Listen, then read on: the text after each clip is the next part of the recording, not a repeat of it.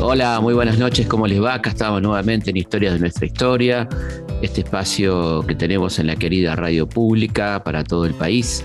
Hoy vamos a hacer eh, un homenaje, un recuerdo al queridísimo y siempre vigente León Gieco. Vamos a recorrer su vida, su infancia, sus momentos formativos, la creación de sus grandes temas, bueno, todo lo que tiene que ver con su inmensa obra. Así que vamos a disfrutar estos momentos junto a León Gieco. Muchas gracias, León, por venir. ¿eh? Por favor, un gran honor. Bueno, este, ¿cómo fue aquella infancia en Cañada Rosquín, el campo, todo eso?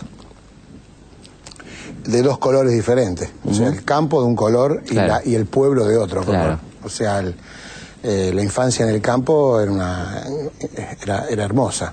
Eh, eh, un silencio increíble, llena de pájaros, gallinas, caballos, ovejas, cerdos, este, soledades, también, por ejemplo, escuela de, escuela de campo, ¿no? Yo acompañaba a mi, primo, que era más grande que yo, a la escuela de campo, y también estaba aprendiendo cosas, recitaba poesías eh, para los 25 de mayo, 9 de julio, y comíamos, comíamos, porque el campo este, en aquella época era una fuente eh, tremenda de alimentos. ¿no? Eh, estaba la quinta, estaban las gallinas, eh, huevos.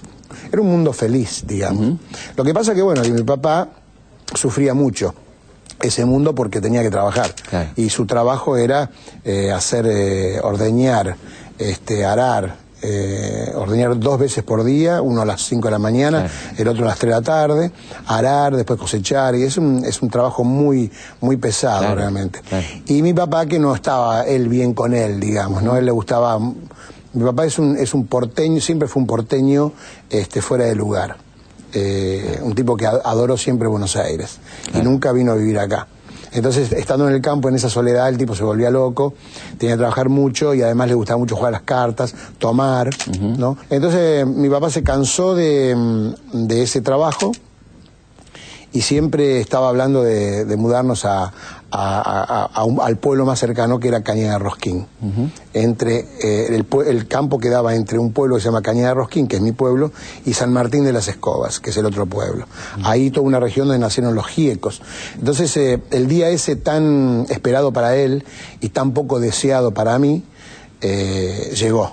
Y llegó el camión para llevarse todas las cosas, los, los muebles ¿no? que no había mucho, pero había, y una nueva vida. Entonces ya ahí cambió de color y fue el pueblo, el, nuevo color fue el color del pueblo. Me vine remontando en un hilo marrón del río, a la reina del plata, a no estar más con los míos. Era hijo de un pueblo, de una simple mirada, un acorde disonante se metió en mi palabra con letras desafinadas se durmió en mi corazón. El que pierde la inocencia y la sinceridad es un huérfano solitario que no puede ya cantar. El que esconde la sonrisa. De pasar de vivir en el campo con todas esas posibilidades de comer y, esa parte estaba salvada, pasamos a vivir en un pueblo y a ser pobres. Ah. Mi papá este, no dejó el alcohol, no dejó de jugar a las cartas y, y bueno, empezó a, hacer, eh, qué sé yo, changas. Eh, eh, limpiaba casas, también este, hacía asados, trabajaba de ayudante de un carpintero, era albañil, pintaba casas, pintaba persianas, donde, donde podía, más o menos se la rebuscaba. Y ahí empezó a haber un problema muy grave en mi familia, ¿no? entre mi mamá y, y mi papá, que se peleaban. Entonces, este, sin querer, inconscientemente, eh, mi mamá me, fue educando de una forma y yo vi las peleas que eran tan pesadas, este, mi mamá buscando a ver si tenía un billete en el pantalón que el tipo había dejado porque se fue a dormir, ese tipo de cosas, este, y los gritos y las peleas, es como que me sentí inconscientemente obligado a colaborar económicamente, entonces me puse a trabajar.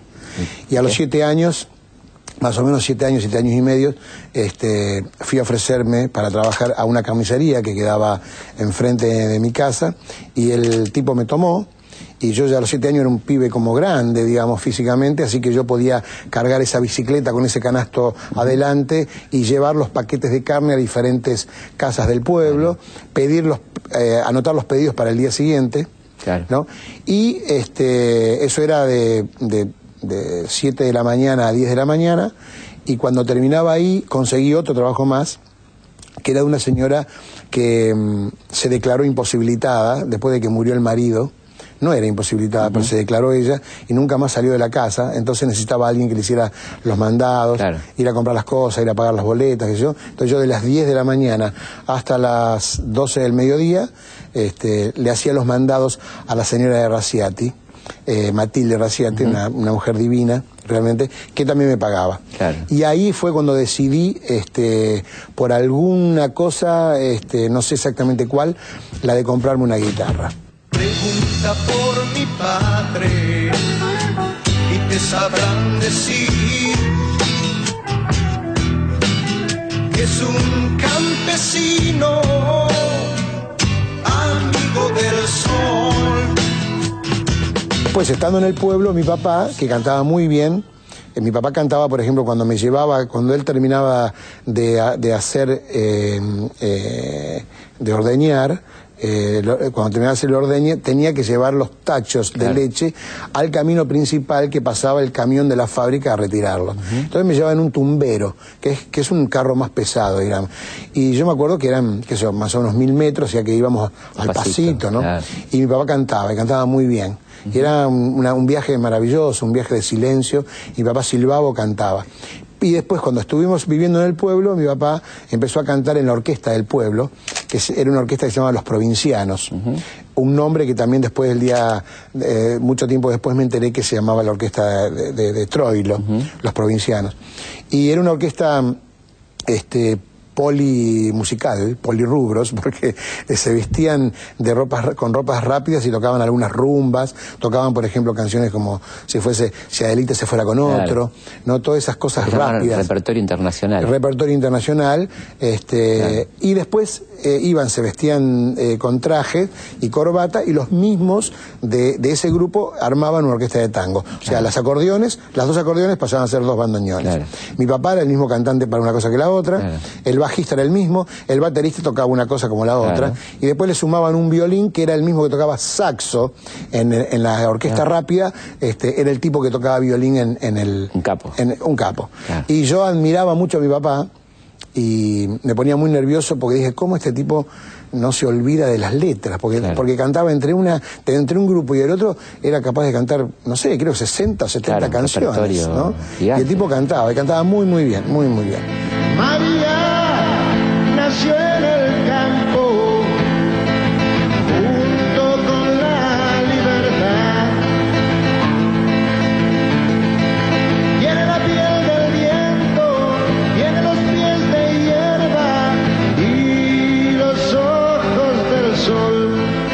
Vez estaba andando en bicicleta repartiendo cosas, trabajando, porque yo trabajé de muchas cosas más también, ¿no? Este, ahí en el pueblo había que trabajar. Eh, eh, mi mamá ya me había adiestrado, a ella le eh, sentía mucha satisfacción cuando yo iba y, preguntaba por la cuenta que había mi mamá en la verdulería y la señora tachaba, ¿no? Yo le daba plata y ella tachaba. Entonces yo iba y le decía a mi mamá, bueno, taché varias, varias cosas, ya fui a pagar, ¿no? Y, bueno, mi mamá se aprovechaba un poquito de eso, digamos. Entonces me incentivaba y me decía, vos sí que vas a tener éxito. Vos, vos vas a ser una persona que siempre va a tener plata. Porque inclusive este, sos muy prolijo con el dinero. Lo ordenás todo el tiempo. No sos como tu papá, que lo tiene todo hecho un bollo en el pantalón, me decía, ¿no? y, bueno, cuando yo me compré la guitarra y empecé a cantar, eh, las primeras actuaciones eran en, la, en, el, en el escenario de mi, escuela. Y mi mamá empezó a atender a un artista desde ese momento.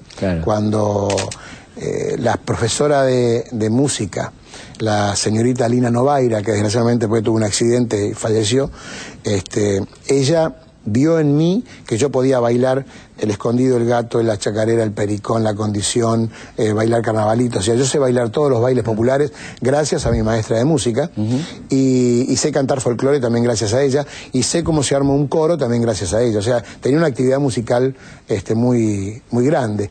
Y mi mamá se desvivía cuando había que bailar, por ejemplo, ella me conseguía las bombachas, las charreteras, las, botas para, para zapatear, este, eh, el sombrero, el pañuelo, digamos, así cuando tenía que bailar y Después me conseguía ropa para cuando yo tenía que cantar. Después a los 11 años formamos un grupo de música folclórica con la formación clásica, esa de los fronterizos, de los chalchaleros, Es que son tres guitarras y un bombo. Éramos cuatro, nos llamábamos Los Nocheros. Después de Los Nocheros, eh, bueno, por eso fue que Los Nocheros me invitaron a cantar en uno de los primeros discos de, ellos. Este, armamos, después de Los Nocheros armamos un grupo de rock que se llamaba Los Moscos que yo lo menciono en, Orozco, ¿no? Rodolfo Orozco. Con voz como John Scott, ronco, ronco, formó todos los coros, tocó. Dobro con mollo, bombo con moro, tontón con pomo, joropo con tormo, bongo con Don Jones, tocó con todos Dos Fox, tocó socorro con Paul. Nos contó con honor, toco con Bob, toco con Bob. Sopló porno trombón, tocó son sonoro con los cocos, rock, pop, folk nos contó como yo todos los... Oh, tocó con todos, por poco no tocó con Colón. Coloso. Stop, stop, stop, stop. Estamos hablando de este grupo de rock, ¿no? bueno, entonces a los 12 años más o menos eh, formamos también un grupo de rock. Y bueno, con el grupo de rock tocábamos los Beatles, tocábamos Rolling Stone, los primeros discos. Este, después le agregábamos, por ejemplo, eh, Spencer Davis Group, donde el cantante era mm, Stevie Wingwood. Eh, más tarde le pusimos eh, Creedence Clearwater Revival, este, hasta los 14, 15 años. Y después a los 15 salió la balsa. Claro que la balsa fue como una, cosa, una cosa que marcó eh, un antes y después, digamos, la, balsa era como, ahora empieza el rock nacional. Claro. Por supuesto que yo después interviniéndome, este, me enteré de la cueva y cómo fue todo el proceso. Pero en realidad, desde un punto de vista del interior, desde el punto de vista de un chico del, pueblo, la balsa fue lo que marcó un antes y un después. Y, ahí empezamos a cantar, a comprarnos los discos de los gatos, de Almendra, de Manal, y tocábamos eh, esa música. Con los Moscos este, fue un grupo que, que fue muy importante en la zona. Logramos tocar en la televisión de Rosario, ¿no?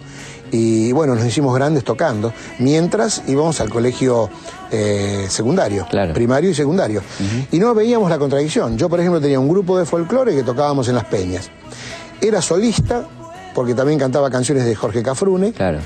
Y también eh, teníamos el grupo de rock, o sea, eh, teníamos, cubríamos todo. Así que bueno, eso mm, duró hasta los 18 años que yo terminé de estudiar bachiller, pero ya a partir de los 15 años empezábamos a idear cómo hacer para ir a Buenos Aires. A cambiar de color, digamos. Exacto, a cambiar de color.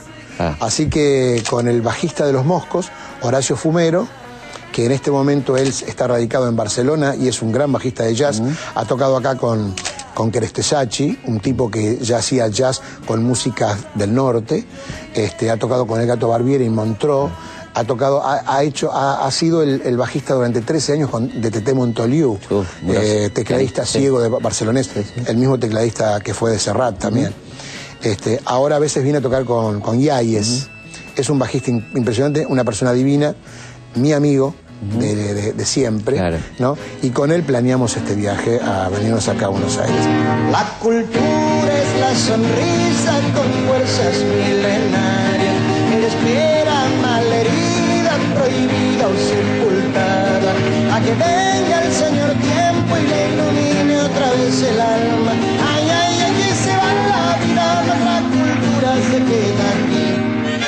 Llegamos a, Retiro, teníamos solamente una, dos direcciones. Eh, una es de un tipo que compraba quesos en la, en, en, en la fábrica de productos lácteos de mi pueblo, donde el, uno de los eh, dueños de la fábrica, un hijo de uno de los dueños, era Raúl Bacheta, que fue el que me puso el nombre León, a mí por haber quemado un par de equipos me puso el rey de las bestias, León, León el rey de las bestias. ah, por eso es. Entonces, eh, él me nos mandó una dirección de un tipo que compraba queso acá, mira, vayan a ver este tipo que es buena persona, por ahí les consigue un trabajo. Y nos consiguió un trabajo a él en la Vascongada eh, y a mí en Trasradio. que es un edificio que queda ahí en Corrientes y San Martín. sí, claro. Este, y la otra dirección era de Drupi Gianello. el baterista que era de los arcoíris. y, si él supiera lo importante que es para mí él, ¿no? Qué importancia que tiene de haberme dado su dirección, para mí era este, una cosa este, muy alentadora de saber que alguna, en algún lado me, iban a recibir. Y fíjate que fue también un, este, alguien que predijo una cosa muy importante, porque yo no solamente llegué a lo de Pepe Neto, donde Drupi Llanelo enseñaba batería, sino que ahí después yo volví a, a aprender guitarra y vocalización con Gustavo Santolaya. ¿Por qué? Porque lo, trabajando en, en Tras Radio, escuché por radio que ellos, aparte de ser famosos con Mañana Campestre y qué sé yo, enseñaban los instrumentos, y yo ya conocí el lugar este, me pareció familiar todo, lo de Drupi Llanero, porque Drupi ya tocaba con arcoiris. Claro. Y dije, me voy a anotar para estudiar música con Gustavo Santolaya.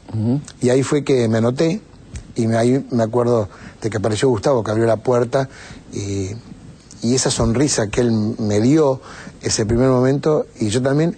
Eh, a la larga, analizándolo un poquito, son como esas cosas que parece que pasaron alguna otra vez, claro. como una especie de déjà vu, o algo así como si fuese pariente mío y recién ahora lo conozco, ¿no? Alguna cosa así. Y desde ese momento que somos amigos con Gustavo. De toda la vida. De toda la vida. Cuando tenía solo 18, llegaba a Buenos Aires.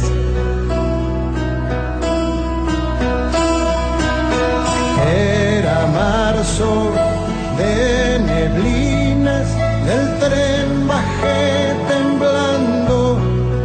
Ahí fue que le mostré a él este, las cosas que yo componía y ahí fue que él me dijo, yo aparte de cantar y componer y ser el líder de Arco Iris, me interesa mucho la producción. Eh, si vos querés, intentamos hacer un disco. Vení el martes, que me reúno con un dúo, que también viene muy bien, yo los estuve escuchando, viene muy bien, y el martes fui y era Charlie Nito, de Sui Generis, que ellos decidieron después irse a, trabajar el disco con Billy Bond y, Jorge Álvarez para otra compañía discográfica. Y yo me quedé con Gustavo, aunque en ese momento ellos, los arcoíris, eran, eran un poco maltratados en el ámbito de rock porque le, decían que eran las amas de casa del rock porque ellos vivían en, comunidad, y barrían y, se lavaban las ropas, todo ese tipo de cosas. Pero a mí no me importaba eso, a mí lo que me encantaba que Gustavo sabía de rock, de folk, y de folclore. Él me mostraba, de pronto después de ponerme Bob Dylan o después de ponerme Crosby, Stills Young o los Beatles, me ponía Trateño Rojas, por ejemplo, me ponía Jaime Dávalos o, Jaime Torres. o Atahualpa Yupanqui. Y a mí esa cosa este, me interesaba muchísimo porque era la dualidad, esa eh, dualidad que yo venía trayendo desde siempre.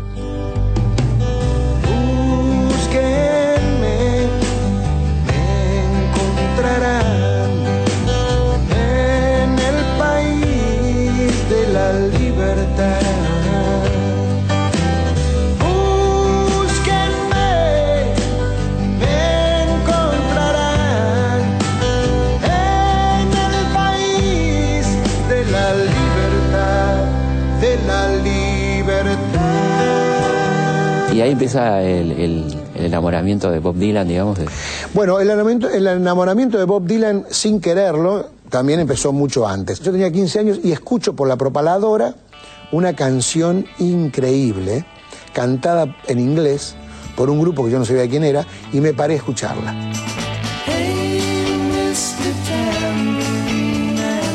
Y era, este, me enteré muchos años después, te voy a contar por qué, se llamaba Mr. Tambourine, cantada por un grupo que se llama Los Bear. Yo, cosa de pibe, una vez que terminó la canción, seguí haciendo mi trabajo. Pasan unos 5 o 6 años, vengo a Buenos Aires y andando por la avenida Rivadavia, que había varias disquerías, escucho la misma canción. Entro y el tipo que, vendía le dije, quiero, quiero esto, vendeme este disco. ¿Dónde está? Eh, me dice, bueno, es un simple, me dice. Eh, es un grupo que se llama Los Bear, es un grupo inglés, mezcla de ingleses y norteamericanos, eh, y cantan una canción que se llama Mr. Tambourine. Eh, en esa época había tipos que sabían, sabían vender discos. Yo dijo, quiero algo más de esto. Me dice, mira, de esto no tengo más. Pero ¿qué te parece? Tengo el disco del autor de la canción, un disco que se llama Freewheeling. Eh, es el solo con la guitarra y la armónica. Ya, véndemelo. Me llevo, y era Bob Dylan con el disco Freewheeling donde tenía eh, Blowing in the Wind. Así que me la pasé todo el tiempo tocando arriba de Dylan Blowing in the Wind. A los dos meses llega a la pensión Claudio Gavis. Así que en un momento quedamos solos porque, porque Horacio se fue al baño, no sé por qué. Y me dice, ¿vos qué haces? Y yo soy músico también. Ah, qué bueno. ¿Y qué, música te gusta? Eh, Bob Dylan. Justo me había comprado el disco. Bob Dylan. Ah, qué bueno, dice. Digo, escúchame, tengo un disco de Bob Dylan. ¿Este lo conoces? Sí, por supuesto, me dice. Eh, salió ahora, hace, hace muy poco. Sí, le digo, pero escúchame, este eh, él toca la guitarra y la armónica a la misma vez, ¿cómo? o después graba la armónica después, ¿cómo, cómo es la cosa? Dice, no, no, él toca guitarra y armónica, ¿viste? Qué interesante, digo, ¿no? Y que, estuve analizando un poquito las letras, son letras, sí, dice, sociales, políticas, dice, ¿no? Claudio. Entonces me dice, si te interesa, yo mañana te traigo para que pruebes un atril con una armónica. Al día siguiente vino, me trajo un atril con una armónica, que estaba en el tono de Blowing in the Wind, así que me la pasé todo el tiempo tocando arriba Blowing in the Wind, y ahí fue que compuse mi primer canción, que se llama Hombres de Hierro, que es un afano, digamos, es un, robo a mano armada de Blowing in the Wind, ¿viste? Pero bueno, eh, Dylan no se enterará jamás. Hombres de hierro que no escuchan la voz, hombres de hierro que no escuchan el dolor, hombres de hierro que no escuchan el grito. Gente que avanza se puede matar, pero los pensamientos quedarán. Muy interesante. ¿Cómo se te ocurrió esa canción? Bueno, esa canción, claro, eh, Dylan hacía temas sociales políticos. A mí me había llamado mucho la atención este, una revuelta popular que hubo en Mendoza, este, fines del año 71 más o menos. Eh, y me había llamado. Mendozazo. El Mendozazo. Eh, los militares de esa época habían que era la época de la NUCE, este, habían, habían subido la luz, el gas y el teléfono al 100%, y lo que más me, había llamado la atención era que los militares y los policías mendocinos habían reprimido una manifestación de maestras. Claro. Dije, viste, ¿no? Aquella cosa, ¿no? Dije que, impresionante. Eso me, afectó muchísimo eso y ahí fue que empecé y, gracias a Bob Dylan y, desgraciadamente que pasó lo del Mendozazo, este, y gracias a la canción política de Bob Dylan, es como que algo se combinó, algo estaba esperando en mí este, alguna cosa de identidad, ¿no? Alguna necesidad había ahí que me puse a componer Hombres de Hierro y una vez que compuse la primera canción dije, compuse una canción. y, componer la primera canción no es así nomás. Es como sacarse una tapa de una cacerola que por ahí hay más cosas de esas adentro. Larga muchacho tu voz joven, como larga la luz el sol que aunque tenga que estrellarse contra un paredón, que aunque tenga que estrellarse se dividirá en dos. Suelta muchacho tus pensamientos, como anda suelto el viento sos la esperanza y la voz que vendrá a florecer en la nueva tierra. De hierro que no escuchan la voz, hombres de hierro que no escuchan el grito, hombres de hierro que no escuchan el dolor. Que avanza se puede matar, pero los pensamientos quedarán. Vamos a una pausa y seguimos en Historias de nuestra historia, charlando con León Gieco. Felipe Piña hace Historias de nuestra historia por Nacional AM870 la radio pública. Los hechos, los lugares, los personajes son muchos. La forma de contarlos, una sola. Historias de nuestra historia. Con Felipe Piña. Por Nacional. la radio pública.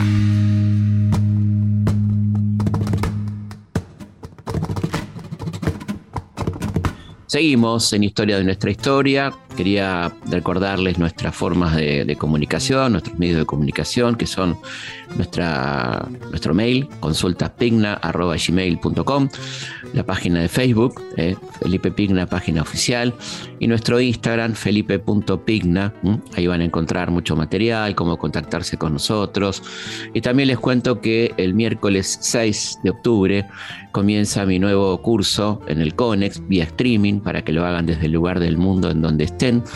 Eh, sin problemas con la diferencia horaria porque el curso queda grabado durante una semana para que lo vean cuando quieran y se pueden escribir en la plataforma del CONEX que es ccconex.org.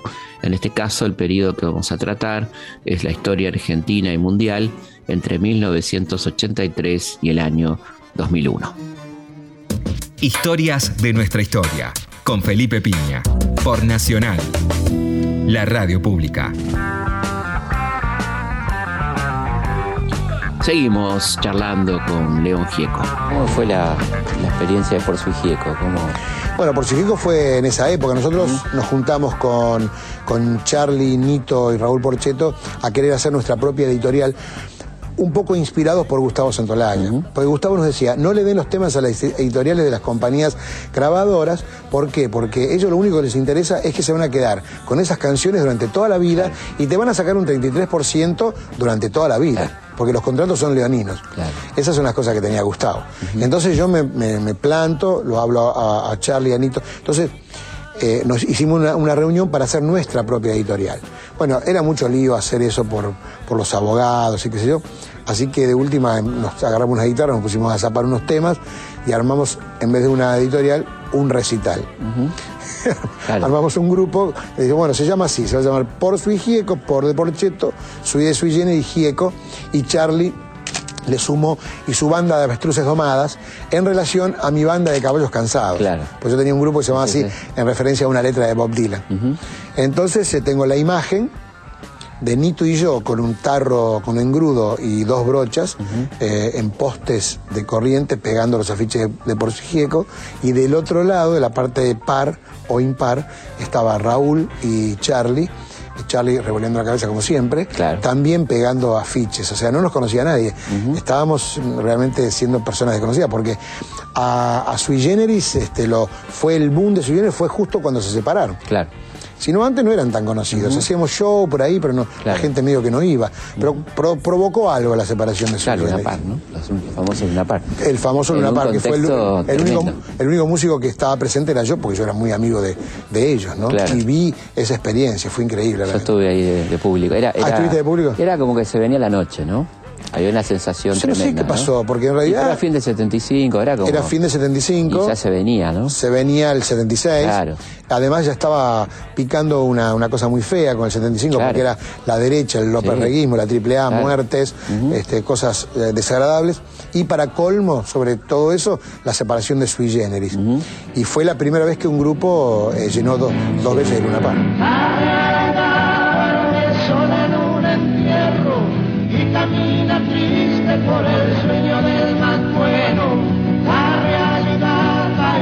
Sola en la mentira y en un bolsillo tiene amor y alegría.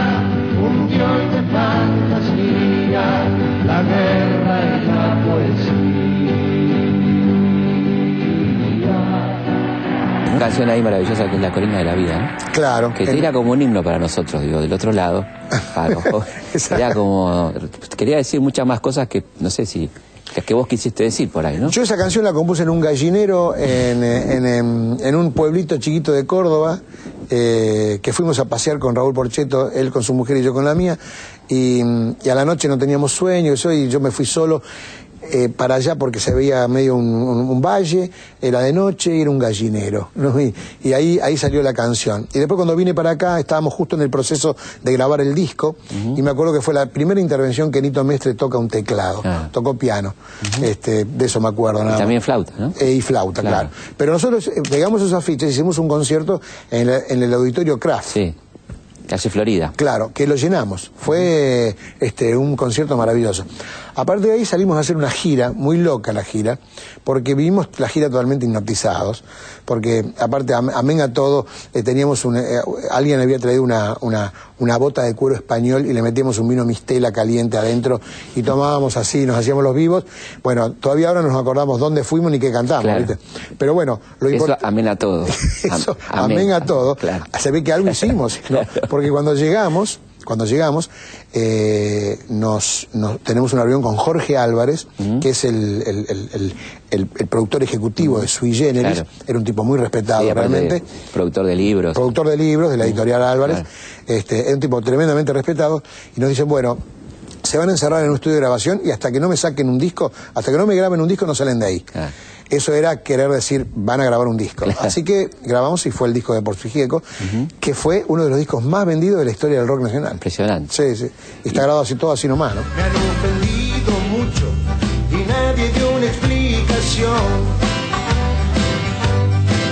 Ay, si pudiera matarlos, lo haría sin ningún temor. Pero siempre fui un tonto en la legalidad. Ahora que estoy afuera, ya sé lo que es la libertad. ¿Y el fantasma de Canterville como Bueno, el fantasma de Canterville fue una canción que Charlie me hizo para mí, para que yo cante. Porque yo en un momento le, pasé una canción que era La Rata Lali, pero claro, mencionaba en un momento al Che Guevara y estábamos en, Épocas complicadas. En una época complicada, digamos, entonces... Eh, pero yo se la ofrecía a Charlie porque Charlie siempre pareció tener un aura de, salvación, nunca, nunca nadie lo molestaba. A nosotros sí, nos prohibían, nos llamaban este, para prohibirnos, nos prohibían en radio, en televisión, estuvimos, yo estuve preso varias veces. Charlie nunca le pasó nada, es un tipo protegido, Entonces, pero bueno, Charlie dijo que no, que sé yo, entonces se ve que por la culpa, este, o algo así, me llama un día a las 7 de la mañana. ¿No? Que siempre yo hago la cargada cuando lo cuento de que no, sé si, si se levantó temprano o no se fue a dormir. Para que la gente tome la determinación si fue una cosa o la otra. Me llama y me dice, tengo una canción para que vos cantes. Y mm, entonces a la noche nos reunimos y me encantó. Fue una canción que era para mí, realmente. Tal es así que yo estaba elaborando el tercer disco mío y le cambié de nombre y le puse al tercer disco mío El Fantasma de Canterville en homenaje a la única canción que no es mía, que es de Charlie. Eso es. Una canción problemática en su momento, ¿no? Problemática, fue prohibida, fue censurada y la gente, por supuesto, la cantaba como era, ¿no? Pero tuvimos que regresar a cambiarle las letras y todo ese tipo de cosas. ¿Y con, eh, con los milicos te empezaste a tener problemas en ese momento? Con, sí, empecé, a tener problemas eh, ya en la época de, Perón. Claro, la triple A. Este, sí, en la época de la triple A. Porque cuando mataron a Villar este, los de las eh, del, del CIDE, CIDE ¿no? Este, me fueron a buscar directamente a lo de Pepe Neto, ahí a Venezuela. Eh, nosotros sacábamos la productora nuestra, de la misma de Arcoiris. Claro. Me fueron a buscar porque yo cantaba, canté una canción en el programa de Leo Rivas. Eh, y John mató al sheriff y el pueblo gritó libertad. Es una canción mía que se llama John Lennon el Cowboy, en homenaje a John Lennon. y ellos interpretaron de que yo era del ERP o Montonero y que estaba anunciando de que ya lo habían matado a Villar. Mucha imaginación. Una imaginación tremenda. Entonces eh, me fueron a buscar y me cerraron una semana. Estuve adentro en el DAP, Departamento de Asuntos Políticos, que queda a una cuadra del Departamento Principal de Policía.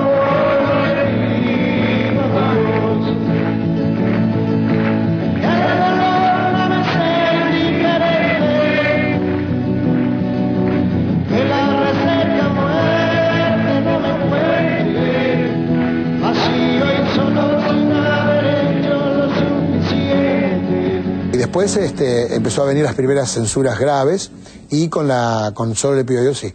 Solo le pido a Dios fue una canción que, que yo fui citado y usted no puede cantar una canción de paz en época de guerra. ¿No? Ahí fue cuando empecé a tener problemas con que ya estaba prohibido en la televisión, estaba prohibido en la radio, eh, me metieron preso en Comodoro Rivadavia, este, yo toqué en el, en el centro catamarqueño de Comodoro Rivadavia y de pronto entré toqué, un éxito impresionante, y entraron 25 policías a buscarme, ¿no? Como si yo fuera un tipo tremendamente peligroso y estuve dos días preso hasta que un coronel eh, no pudo justificarse realmente de, las canciones mías. Entonces, ahí fue cuando me empezaron a amenazar. ¿no? Y me amenazaban este, así por teléfono, amenazas. Yo, yo creí que era una broma, que yo creí que me estaban bromeando. Entonces ahí sí, cuando, cuando una, me llamó una, una, mujer, me acuerdo y me dijo, mira que saben dónde tu hija va al jardín de infante, ¿viste? Yo ahí tomé conciencia, la mandé a mi mujer a vivir a la casa de la madre, eh, vendí todo, regalé todo lo que tenía, me compré un pasaje de Avianca que paraba en todos los lugares con mi manager, Michelle Leinstein, y nos fuimos a ver dónde íbamos a parar. Y paramos en Los Ángeles porque llamamos por teléfono a Gabriela, que vivía con Edelmiro Molinari. Este, y Gabriela me dice, mira, si no saben dónde parar, yo les ofrezco acá este, una habitación, vas a tener que dormir con Cecilia, que era chiquitita, que es la amiga de mi hija, que el otro día todo esto lo recordamos, porque yo vengo de Nueva York de presentar la, película, y ella eh, está casada eh, o vive con un bajista impresionante, que es un, bajista venezolano, que toca con un grupo este, cubano y que a la vez fue a ver los Roger Waters, por el cual yo me saqué una foto con Roger Waters, ¿no? Entonces nos recordábamos todo esto, yo, yo dormía y a veces veía que Cecilia estaba agarrada de, la cunita mirando a ver quién era el que, el intruso grandote que estaba durmiendo en un colchón en, su cuarto, ¿no? ¿Y qué me dicen de esa casa sola que se ve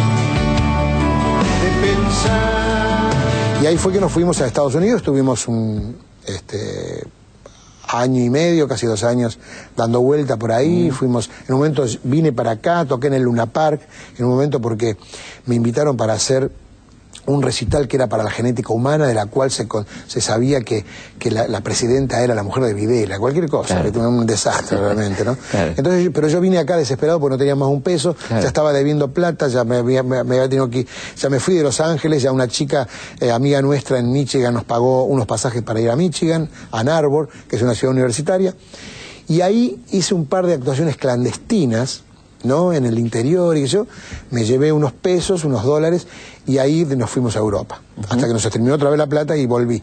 En el año 80, que hacemos una gira este, muy impresionante, organizada por todos los quinto años de los bachilleres, de todos los pueblos del interior. Hicimos como alrededor de 500, 400 o 500 actuaciones por todo el país durante 81-82. Fue una gira que era muy importante porque tenía color de que venía la democracia. Está pensar en nada en esa época. Eh, claro, exactamente, pensar en nada, año 80. y, era increíble que los, chicos me, esperaran, por ejemplo, eh, en la entrada del pueblo, me montaran a una camioneta y me mostraran a mí por todo el pueblo, como diciendo, llegó, ¿no? Llegó León Gieco. Eh, este tipo que canta canciones sociales y que, y que, bueno, y como estamos respirando el advenimiento de la democracia, esta canción es muy importante y justamente para, para los estudiantes. había sido una cierta total haber organizado esos, esos conciertos. Este, fueron en casi todo el país y ya se llamó de Ushuaia a la Quiaca, porque mis, mis, discos los producía Oscar López, este, un gran productor también, productor de Cerú Girán, y, él inventó el nombre de Ushuaia la Quiaca. Dice, vos vas a tocar en todo el país, así que se va a llamar Ushuaia a la Quiaca. Y ahí fue que conocí a los artistas del interior para después este, hacer. lo que hicimos con Gustavo eh, Santolaya en el año 84, la recopilación de músicas folclóricas que se llamó concretamente de Ushuaia la Quiaca.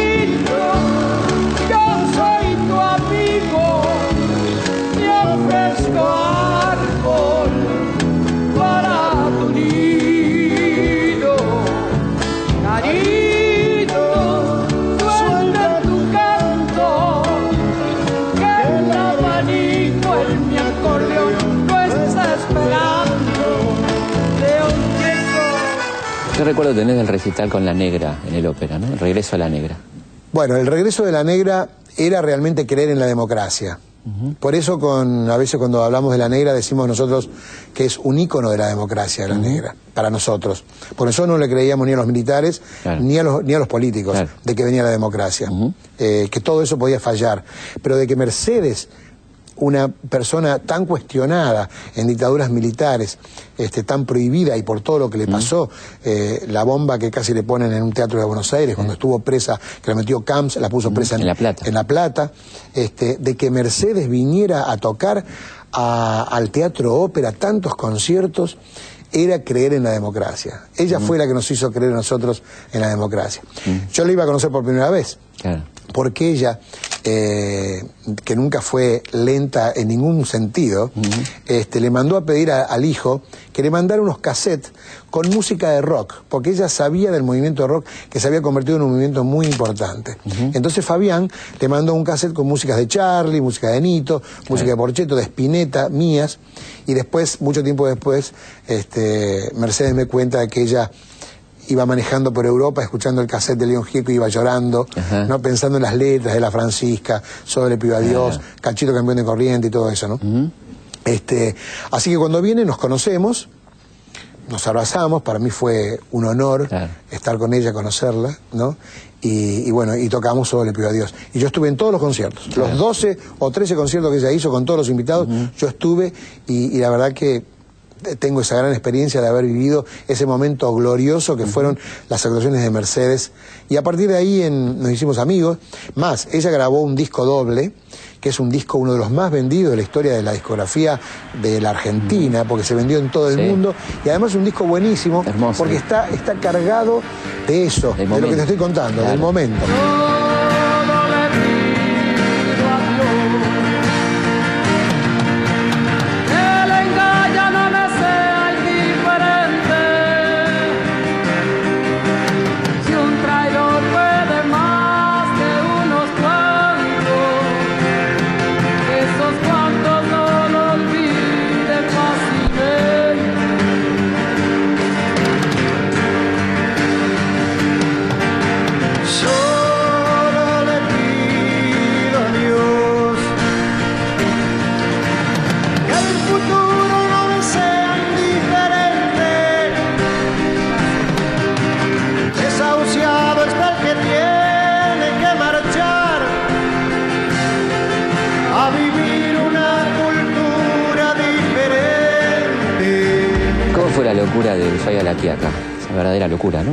Hermosa locura. Bueno, eh, fue una hermosa locura. Lo que pasa es que partió de un hecho muy doloroso, que a mí no me salían las canciones, porque yo estaba pasando por un momento este, muy problemático, tomando pastillas, tomando mucho alcohol, y qué sé yo, andaba deambulando por los barrios, me creía que era un dios y era un estúpido. Este, entonces, claro, llegó el momento en que el presidente de la compañía me dice, ¿cuándo vas a hacer el próximo disco? ¿Viste? Escúchame, vos tenés un contrato firmado conmigo, ¿viste? Así que tenés que apurarte. No, era una, una presión que no llegaba a ningún lado, pero era, era una presión al final. Así que como yo no tenía canciones, y yo había conocido a todos estos artistas como Sixto Palavecino, El Pidio Herrera, artistas del sur, había conocido al Cuche Leguizamón, a Isaac Vidbol, a Leda Valladares, bueno, yo estudié con Leda Valladares, había conocido grupos de, Jujuy, eh, porque yo había estado del 80 y 82 había estado tocando hasta en La Quiaca, en Mina Aguilar, toqué, toqué en Tilcara, había conocido unos grupos maravillosos que todavía dije, yo como no tengo canciones, los llamo y grabo las canciones de ellos. Claro hice eso. E intenté, lo primero con Sisto Palavecino, que era como el más, el más respetable de todos. Así que estuve en un hotel a dos cuadras de la compañía, empezamos a grabar y ya teníamos como seis, siete temas grabados y me manda a llamar el presidente de la compañía y, eh, a su oficina y me dice, eh, vos estás loco, me dice, ¿no? Esto no es lo que yo quiero para tu disco, ¿viste? Esto no es nada, esto no es nada. Yo quiero canciones tuyas. ¿viste? No, pero fíjese que, mira, ya sé, eh, ya tengo la idea tengo una idea increíble de alguien que va a venir a ayudarte y a enderezarte. Dice, tu vida. ¿Quién le digo? Gustavo Santaolalla. De, yo me, Dentro mío, eh, digamos, no cambié de cara, pero me puse muy contento porque Gustavo me iba a entender perfectamente lo que yo, lo que, a lo que a mí me pasaba.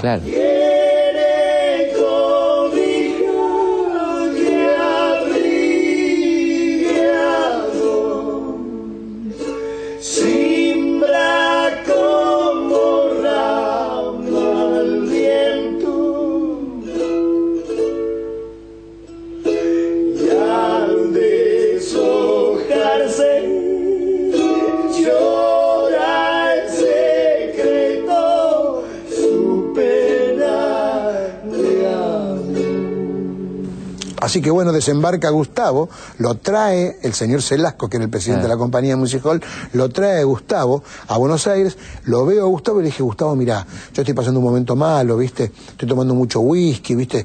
No sé por qué, estoy tomando unas pastillas, unos keramik, que son unas anfetaminas rarísimas, ¿viste? yo, pero bueno, pero me puedo controlar, ¿eh? No, es que estoy loco. No, no, nadie dice eso, dice. Eh, ¿Qué estás haciendo? Y, mira, ¿por qué no lo escuchas? Nos vamos a, la, a la compañía, vamos, cerramos las puertas, ponemos las cintas que habíamos estado haciendo Dice, es genial lo que estás haciendo. Dice, pero no hay que grabarlo acá en Buenos Aires. Hay que ir a la, a la casa de Sisto Palavecino a grabarla. Era mucho más problemático todo, era mucho más costoso. Pero yo no sé por qué él lo convenció y yo no lo podía convencer al presidente de la compañía.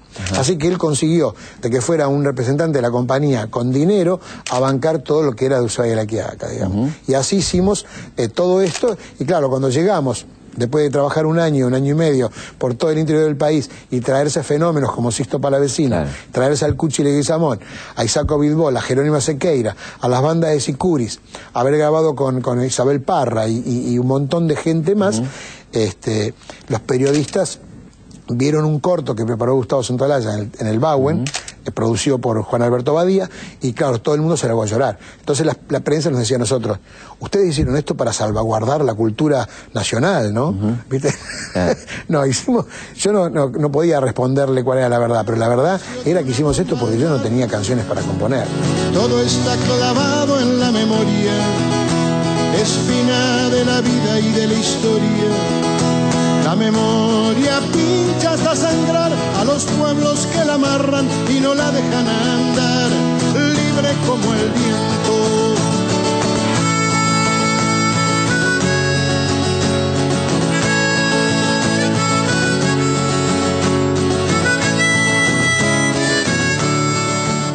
pensaban en que el dolor no me sea indiferente y Mundo Balas es eso, ¿no?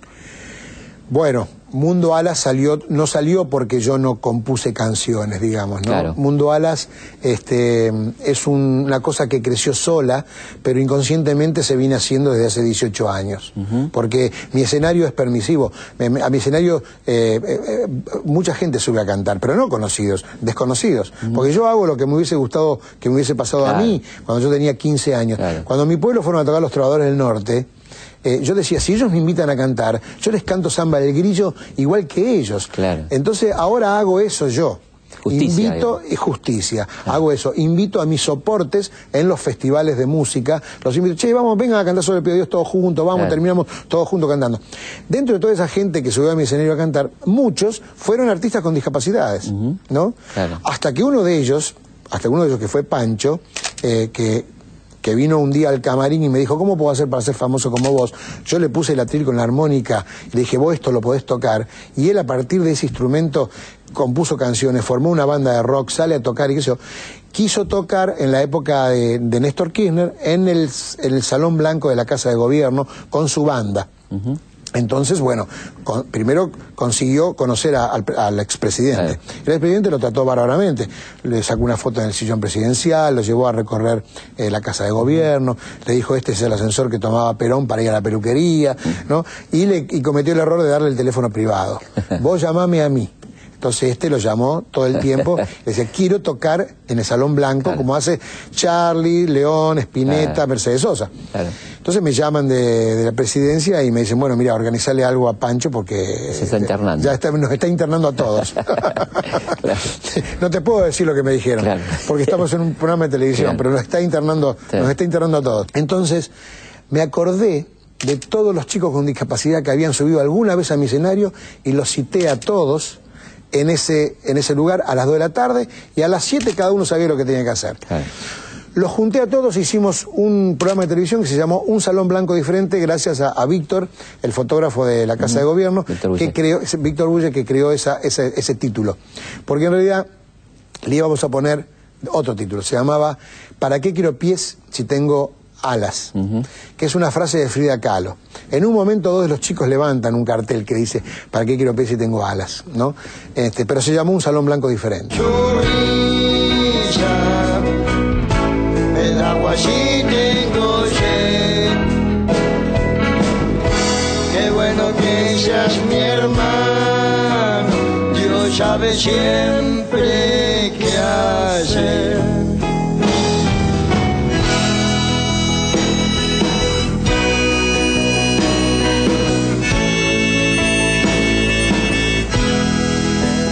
Lo compaginamos, Canal 7 se lo guardó un tiempito y lo sacó en el 2007, el primero de enero a las 10 de la noche. Y fue un programa increíble. Yo me largué a llorar porque fue un programa eh, muy conmovedor. Y me di cuenta que la gente a las once y media, cuando había terminado todo, venían a mi casa de Cañada, que sabían que yo estaba ahí en mi pueblo, a tocarme la puerta y a decirme, ese programa fue impresionante, te agradecemos, qué bueno que estuvo, ¿no? Yo dije, bueno, eh, Ok, pero todo terminó. Todo era para hacerle un, concierto, organizarle un concierto a Pancho de Rosario en la Casa de Gobierno. Vengo a Buenos Aires y también todo el mundo conmovido. Y uno de los conmovidos fue Jorge Álvarez, que en ese momento era presidente del Inca. Me dice, ese programa es increíble, creo que el Inca eh, nos debemos hacer algo con el cine. Y ahí fue que se organizó todo esto. Entonces terminó siendo una película, terminó siendo un libro, porque dos chicas terapéuticas hicieron un libro, hicimos el disco en el estudio, el canal Encuentro este, nos da un dinero a cambio de que, le entreguemos capítulos de cada uno de ellos. Hacemos 18 capítulos y ahora esto es un formato que estamos tocando por todo el país con Mundo Alas y es una, una película que tiene más de 35 premios. Pedirle disculpa a todos los que dirigieron alguna película, porque a mí la primera experiencia que tuve ya me fue tan bien de poder, porque tenemos un distribuidor en Estados Unidos que nos invitó a, presentarla en, Nueva York y en, Los Ángeles.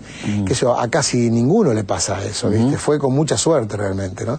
Bueno, Leo, muchísimas gracias por, por todo, ¿no? no solo por esto, sino por todo. ¿eh? Bueno, gracias a vos. Bueno, estamos llegando al final de este programa que hemos hecho como un recordatorio, aquella charla que tuvimos hace algunos años con León, que fue tan productiva y tan interesante, eh, hablándonos de su formación, de su vida, de todo lo que estuvieron escuchando y escuchando su música también a lo largo de esta hora en la querida Radio Pública. Nos volvemos a encontrar, como siempre, el próximo viernes a las 22, aquí en Radio Nacional, la Radio Pública.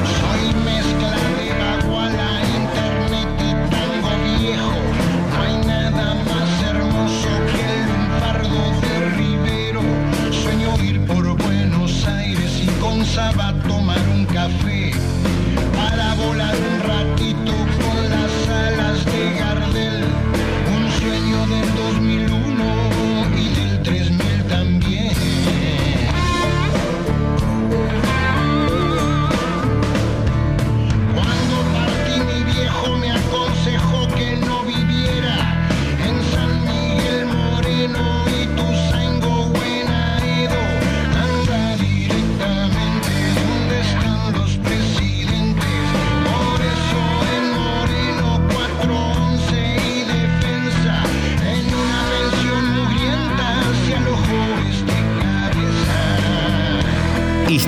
De nuestra historia. Conducción.